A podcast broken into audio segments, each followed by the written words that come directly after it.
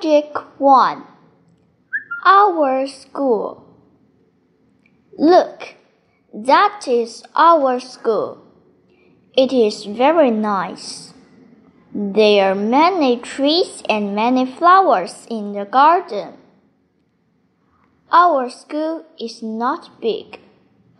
There are 12 classes in our school. There are about 50 students in every class. We have 40 teachers and we have one headmaster. The headmaster is Liu Ming. In class, we listen to our teacher carefully. We study hard. After class, we often play basketball or football.